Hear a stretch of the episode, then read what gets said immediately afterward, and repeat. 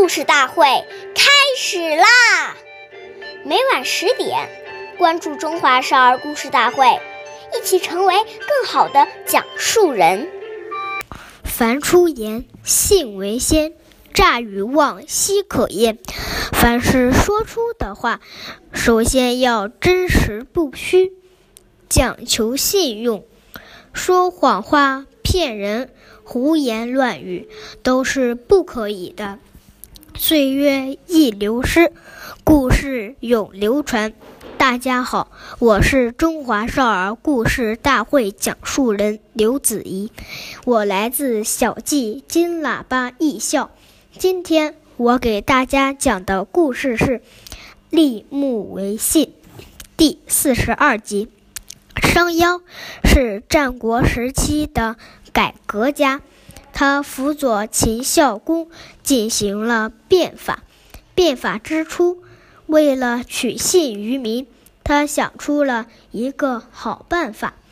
那天，商鞅在国都的南门立起一根。三文高的木杆，并当众宣布：谁能把它扛到北门，赏赐黄金十两。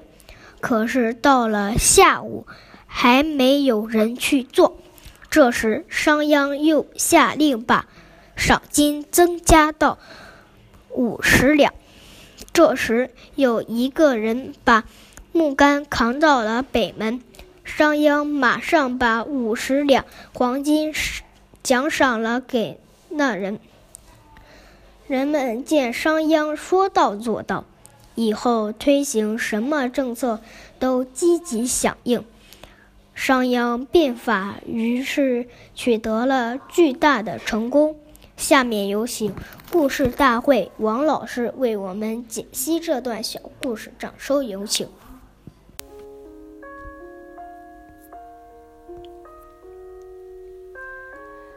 言语行为当中能守信，就已经奠定了一个人在今后社会上好的发展的基础。假如我们不守信，还要找一些借口来掩饰自己的失信，那你的名声就会越来越差。假如有特殊原因让你实在无法实现诺言，这时我们就要坦诚不公。当他真正了解你的情况，了解你的诚意后，他也会退一步。